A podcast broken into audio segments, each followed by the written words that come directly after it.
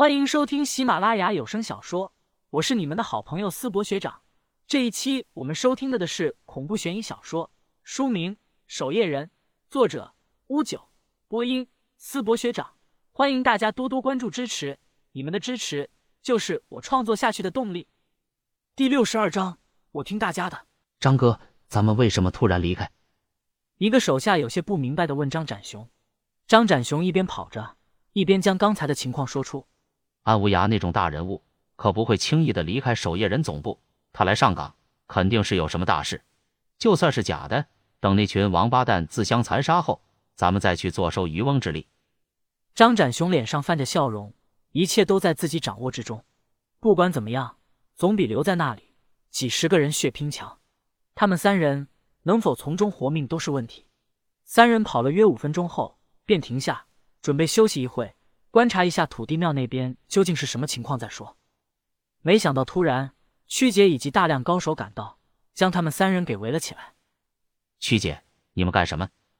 张展雄有些莫名其妙的看着这群人，冷声说道：“不好好的待在那里抢邪舍利，追我们干什么？把邪舍利交出来！”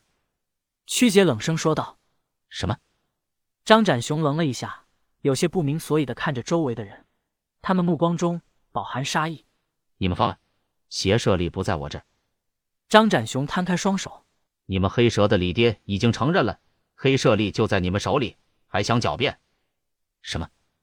张展雄是个聪明人，很快就回过味来，他赶紧摊开双手，你们可以搜身，邪舍利不在我们这儿。曲姐冷声说道：“过来搜身，你们岂不是能找机会突然出手？谁敢来给你们搜身？”还是杀了你们三人再搜身更稳妥一些。一群疯子、神经病，咱们逃！张展雄脸色大变，明白，就算邪舍利没在自己身上，在曲杰的拱火下，这群人还是会对他们三人下杀手。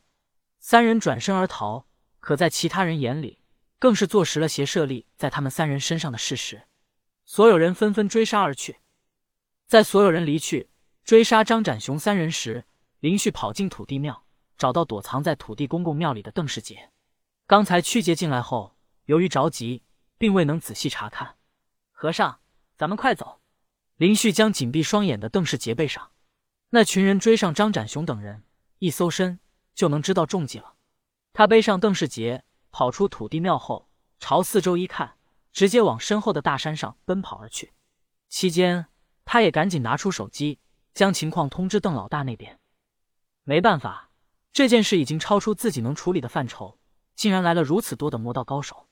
靠，和尚你也太重了，这次躲过去，你得抽时间减肥了。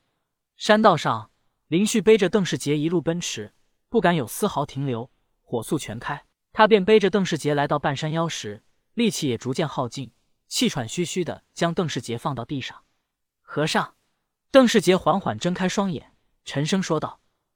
老林，实在不行你就走吧，这群人不会轻易善罢甘休的。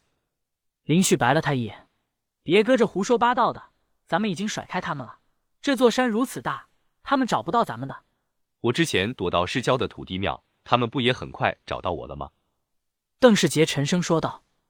他们应该有专门查到我位置的办法，你带着我逃不了的。而就在这时，周围突然传来大量脚步声，好找咱了。忽然，山林间传来一个愤怒的声音。此时，一个又一个人影出现在森林周围，将林旭和邓世杰二人包围了起来。曲杰身上还带着血渍，手上拿着张展雄的人头。张展雄混迹江湖这么多年，倒是栽到你这小子的跟头上了，哈哈！所有人目光不善的看着林旭。林旭环顾四周，心中也是一沉。他在上山前已经通知了邓老大他们了。也不知道他们能不能来得及赶来。就算是赶来，现场接近三十个魔道高手，恐怕……当然，这三十多个魔道高手也只是将林旭、邓世杰给死死包围起来，依然没有人敢轻易动手。我有一个提议。此时，一位六十余岁的老人上前一步，大声开口说道：“咱们如果今夜争抢邪舍利，大家认为有几成把握能活下来？不妨咱们在此比试一番，只分高下。”不决生死，老人缓缓说道：“每个势力派出一人，输的人自动退出争夺邪舍利。若是谁敢故意杀人，咱们群起而攻之。大家都是魔道之人，抬头不见低头见，何必这般打打杀杀，以和为贵？大家认为如何？曲杰皱眉起来，忍不住说道：“黄老头，咱们是魔道，搞什么正派那种花里胡哨的东西？要我说，大家就凭本事，谁活下来，谁得邪舍利。”曲姐可不喜欢名门正派那种道貌岸然的做派。被称为黄老头的老人目光看向曲姐，淡淡的说道：“曲姐，你不同意？”其他人的目光都看向了曲姐。曲姐回想起刚才张展雄被围攻致死的场景，她赶紧改口：“我听大家的。”在场不少人都暗暗赞成黄老头的建议。大家是来为背后的势力抢夺宝物，没错。但这件宝物就算抢夺到了，也是给各自势力的首领，轮也轮不到他们来享受这些势力。为此丧命太过不值。黄老头的建议倒是正合所有人的心意，我也参加。林旭赶紧开口说道。黄老头笑呵呵的看向林旭，说道：“可以，那就以这小子为擂主，谁赢了他，便成为下一个擂主，接受下一位的挑战，直到所有人挑战一遍，最终的擂主得这些设立。大家认为如何？”所有人都点头赞成了黄老头的建议。林旭则是脸色一变，以自己为擂主。那么岂不是自己要接受最起码十几个魔道高手的挑战？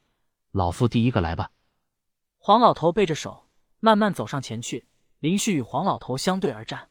黄老头说道：“老夫纵横魔道几十载，也不想落下一个欺负晚辈的名声。”就在他还在说话时，林旭瞬间画下一道掌心雷，一掌轰在了黄老头的胸口。